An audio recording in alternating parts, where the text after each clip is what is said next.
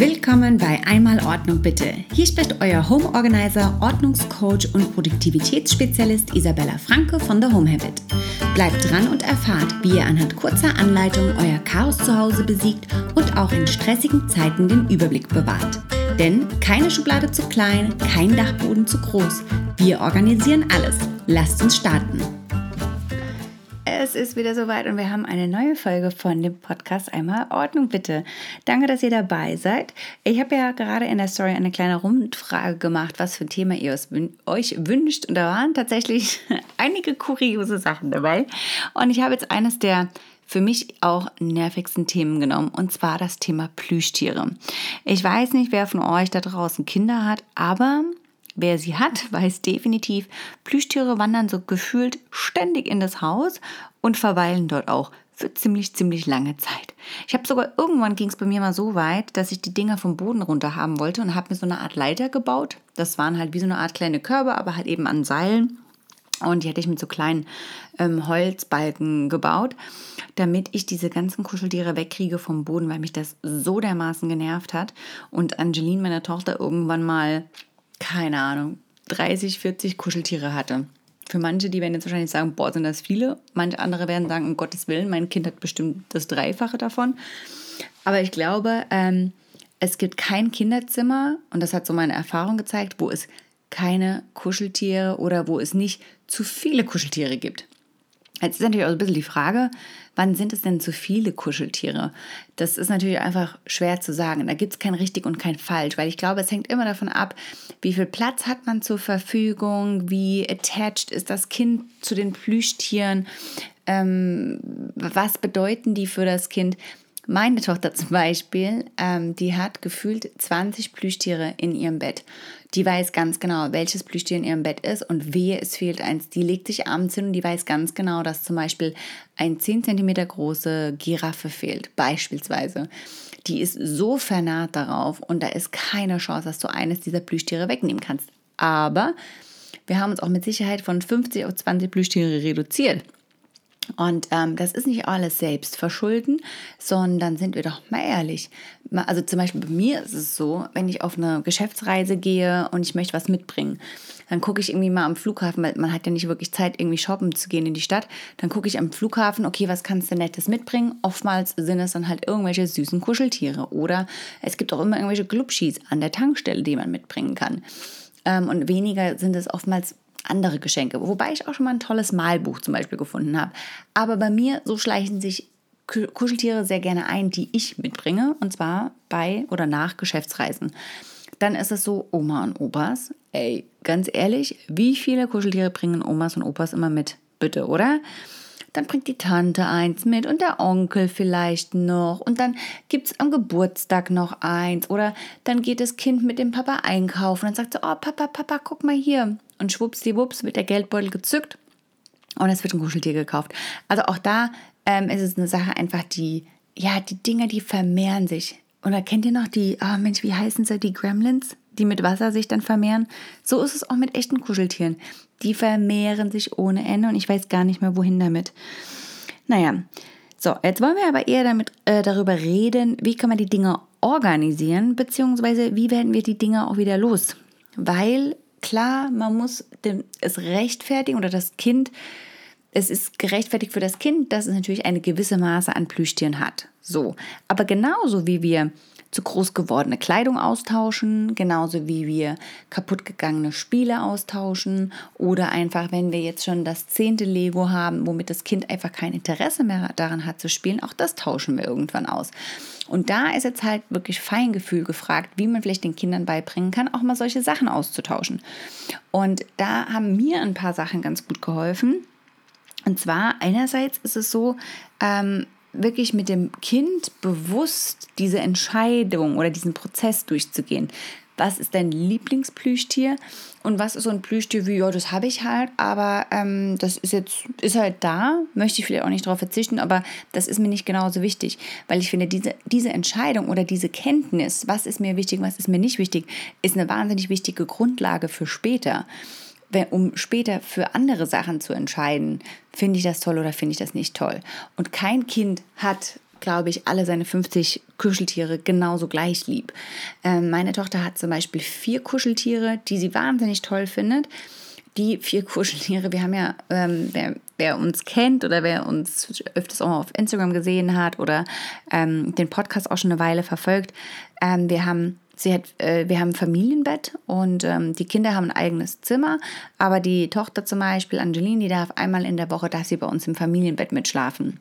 Und ansonsten haben wir das Familienbett einfach auch nur, weil ähm, es eine schöne Größe hat, es genau perfekt in das Schlafzimmer reinpasst. Und wenn halt mal ein Kind krank ist, dann habe ich lieber, dass das Kind bei mir im Bett schläft und wir dann da einfach Ruhe haben, als dass ich sage, ich, queng, ich quetsche mich mit dem Kind irgendwie auf eine Kindermatratze drauf, ganz einfach.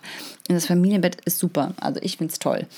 Ich würde auch nicht mit meinem Kind da jeden Tag schlafen, aber wie gesagt, wenn es nötig ist und wenn das Kind kränkelt oder so wie jetzt halt einmal die Woche, dann ist es halt für uns so ein kleines Zeltlager, was wir ganz gerne machen.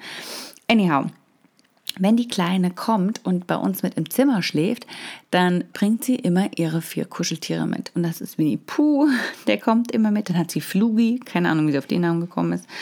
Dann hat sie so einen kleinen Elch, den hatte ich mal als Kind gehabt. Den habe ich irgendwie gesagt, ach guck mal, Angeline, äh, ist mein altes Kuschelfundtier, habe ich bei meiner Oma auf dem Dachboden gefunden.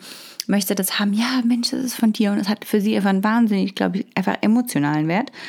Und dann hat sie einen Hund, den hat sie zur Geburt von Nonna und Nonno geschenkt bekommen. Das sind also ihre italienischen Oma und Opas, weil der Papa von ihr ist ja Italiener. Und ähm, genau, und das ist halt, glaube ich, einfach auch für sie, den hat sie einfach schon seit klein auf und der ist relativ groß und der, den benutzt sie einfach als Kopfkissen. Und ohne diese vier Dinger könnte sie, also wenn wir ihr alleine nur drohen und sagen, ey, Winnie Pooh ist weg, das ist für sie die größte Strafe überhaupt. Also das geht gar nicht. So, aber auf alle Fälle haben wir da schon mal eine ganz schöne Unterscheidung von, was ist das Kuscheltiere, was ich wirklich, wirklich toll finde. Und ähm, welche Kuscheltiere finde ich immer noch super. Das sind wahrscheinlich die anderen 16, die im Bett sind. Und dann die so, hm, lala, äh, okay sind. Das sind dann die, die wahrscheinlich unten im Bett sind. Und diese Unterscheidung ist wahnsinnig wichtig. Zum Beispiel, als wir umgezogen sind. Wir hatten vorher in Charlottenburg eine Dachgeschosswohnung und sind dann rausgezogen und haben dort ein Haus geholt. Und da mussten wir, oder habe ich gesagt, einfach weil ich finde, mit so einem Umzug, da sollte man einfach irgendwie frisch anfangen. Jetzt nicht alles frisch kaufen, aber halt einfach wirklich nochmal prüfen und durchgehen, okay, was brauche ich noch, was kann, äh, was kann äh, weggeworfen werden, was kann gespendet werden. Und dass man dann einfach nur die Sachen wirklich mitnimmt in das neue Zuhause, die man wirklich ganz, ganz toll findet. Und da habe ich mit ihr ein Spiel gemacht. Und dieses Spiel, finde ich, funktioniert sehr, sehr gut, auch mit anderen Kindern auch wenn es manchmal vielleicht ein bisschen länger dauert oder die ähm, längere Pause machen müssen. Und zwar geht es einfach nur darum, erstmal einen Haufen zu bilden, wie bei all den anderen Projekten, und wir nehmen wirklich erstmal alle Kuscheltiere raus. Und das kann man super spielerisch mit den Kindern machen und sagen, ey, sucht mal alle eure Kuscheltiere. Ich will gucken, wie hoch können wir diesen Haufen, wie hoch können wir diesen Berg stapeln mit Kuscheltieren. Und die werden sie wahrscheinlich auch überall finden, weil oftmals nehmen die Kinder die Sache mit runter ins Wohnzimmer, dann ist vielleicht noch eins unterm Bett bei den Eltern, überall. Und dann geht man einfach hin und sagt so, und jetzt suchst du dir mal deine drei Lieblingskuscheltiere raus. Und da werden die sehr zielgerichtet wahrscheinlich sein. Und dann kann man sagen, um, jetzt suchst du mal einen raus, den hast du lieb, aber nicht genauso dolle lieb wie die anderen. Und dann werden sie dir vielleicht einen geben. Dann machst du den erstmal auf die Seite. Und ich finde, da kann man halt einfach auch den Kindern erklären vorher, was wir jetzt machen ist, wir müssen uns wahrscheinlich vielleicht von ein paar trennen, aber das bedeutet nicht, dass die nicht noch eine zweite Chance sozusagen haben, sondern ich finde es immer ganz schön und die Kinder verstehen das auch recht gut, dass man sagt, Mensch, die Kuscheltiere, weißt du, es gibt Kinder auf dieser Welt, die haben keine Kuscheltiere, die würden sich riesig darüber freuen. Und die Kuscheltiere, die möchten wir spenden, die möchten wir an ein Krankenhaus weitergeben oder die möchten wir woanders. Und ihr könnt auch eure Kinder damit einbeziehen. Ihr könnt auch mal ört, ört, örtlich, örtlich einmal checken bei euch zu Hause in der Umgebung Vielleicht habt ihr Kinderkrankenhäuser oder Jugendheime oder andere Arten von Einrichtungen, die gerne solche Sachen auch entgegennehmen. Dann könnt ihr vielleicht wirklich auch mit euren Kindern durch, dorthin fahren, dass sie das auch vielleicht selber sehen. Und dann könnt ihr, jetzt natürlich in Zeiten von Corona ist es ein bisschen schwierig, aber nehmen wir mal an, der ganze, oh, die ganze Zeit ist vorbei. Dann könnt ihr wieder auch mit euren Kindern dorthin fahren und die können das selber mit eigenen Augen sehen. Vielleicht, okay, vielleicht, also im Krankenhaus ist es natürlich immer so eine Sache wegen Ansteckung und ich glaube, manche Fälle sind da vielleicht auch können unter Umständen traumatisierend, vielleicht eher für Kinder sein, aber Ähm, so, so ne, wenn man das vielleicht bei der Schwester abgibt, ne? Und, und da kommt es auch immer ganz drauf an, was für eine Station seid ihr und wie geht es den Kids da. Und ich glaube, die Kinder haben da ein sehr natürliches Eingebung und eine sehr natürliche Verständnis dafür. Ähm, was Gutes tun zu wollen. Und ich glaube, damit kann man die Kinder auf alle Fälle gut kriegen. Und wenn jetzt sofort natürlich ein Kind sagt, nein, das möchte ich nicht hergeben, dann bedarf das vielleicht ein bisschen Übung. Und dann muss man das vielleicht einfach mal öfters machen. Oder man muss es vielleicht dann mal mit einer Sache machen, die man, die, woran sie jetzt keine emotionale Bindung haben, wie dass man sagt, oder wir machen ein Spiel zum Aufwärmen und jetzt lass uns mal das mit den Socken machen zum Beispiel. Und man sagt, welche Socken ziehst du ganz besonders an und welche Socken ziehst du nicht gerne an. Und damit kann man, glaube ich, so ein bisschen die Kinder darauf vorbereiten, das Spiel so ein bisschen ja, verständlich machen und ähm, ja, die einfach warm spielen lassen. So, und dann kann man das auch Ganze wirklich dann auch so weit ausbreiten, dass man sagt, so, die äh, Kuscheltiere, was sind die liebsten, die behalten wir und was sind die, wo du sagst, bah, das gefällt mir am aller, allerwenigsten. Und dann kommen die Sachen, werden dann halt eben gespendet und kommen weg. Jetzt ist es natürlich so, bei manchen Kindern klappt das, bei manchen Kindern nicht. Ähm, grundlegend, wie gesagt, bei den Kindern, wo es nicht klappt, ist es einfach nur wahrscheinlich, weil die ähm, mit dem, ja, mit, de, mit der ganzen Geschichte noch keine Erfahrung gemacht haben. Ähm, und weil die, ja, da, da muss man halt vielleicht einfach mal ein bisschen mehr erklären oder wie gesagt andere Sachen nehmen, um dieses Prinzip zu verstehen zu, zu erklären. Ähm, ansonsten kann man natürlich auch die Sachen heimlich aussortieren. Ich würde jetzt mal ganz gerne wissen, wie viele von euch da draußen haben wirklich schon die Sachen heimlich aussortiert. Das würde ich ja echt mal liebend gerne wissen. Ähm, ich glaube, es gibt bestimmt einige Mamis, die mal, äh, wenn das Kind in der Schule oder im Kindergarten ist, ins Kinderzimmer geht und dort irgendwelche Sachen ausmistet. Oder? Oder bin ich da die Einzige? Ach, kommt, oder? Naja. Also ich glaube, es ist völlig normal. Ähm, genau. Und ähm, da kann man dann auch mal heimlich was aussortieren und ihr müsst es ja jetzt nicht gleich wegschmeißen. Dann packt das in blauen Sack und dann kommt der blaue Sack in HWR oder in den Speich unter den Speicher oder in den Keller oder irgendwo hin. Und dann wartet er halt mal zwei, drei Monate und dann guckt er, ob das Kind das überhaupt mitkriegt oder nicht. Und wenn das Kind das nicht mitkriegt, dann kann man auch sagen, okay, jetzt weg damit. Mir kam es auch schon mal vor, dass meine Kleine gesagt hat, Mensch, wo ist denn das? Puh keine Ahnung, Schatzilein, das hast du wahrscheinlich irgendwann mal aussortiert. ich weiß, es ist eine fiese Nummer.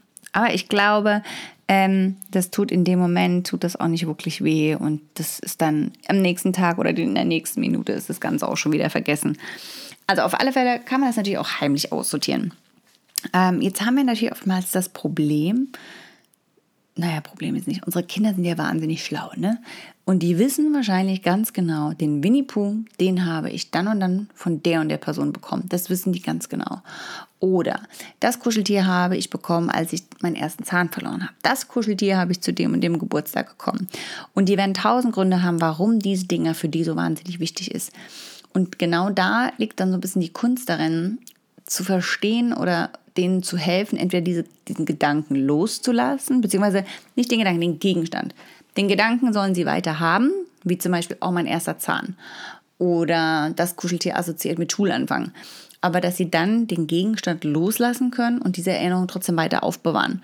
Und da könnt ihr auch einfach mit euren Kindern reden oder vielleicht Vorschläge machen, wie könnte man denn diesen Gedanken festhalten? Vielleicht in Form von einem Fotobuch oder in Form von einer Zeichnung oder in Form von who knows what. Ne? Also das ist einfach ganz individuell. Aber das kann manchmal den Kindern auch einfach helfen, ähm, dieses Loslassen zu verstehen und einfach zu merken, das ist jetzt nicht gleich für immer weg. Aber das sind natürlich alles Challenges, die, die auch erstmal lernen müssen. Und das darf auch Zeit benötigen und das darf auch erstmal zu Widerstand stoßen. Und man muss es halt immer wieder machen. Und meine Kleine, der, mit der habe ich es halt genauso gemacht. Ne? Und mittlerweile ist sie da echt ganz gut drin. Und dann gibt es auch manchmal Sachen, da würde sie sich vehement dagegen wehren, diese Sachen loszulassen. Und dann vielleicht zwei, drei Wochen später sagt sie dann zu mir, weißt du was, Mama, habe ich keinen Bock mehr drauf, bin ich fertig damit. Gibt es ja auch. Ja, das war jetzt ein kleiner, äh, kurzer Ausflug, aber ich finde, es ist eigentlich trotzdem ein ganz spannendes Thema, über Plüschtiere zu reden.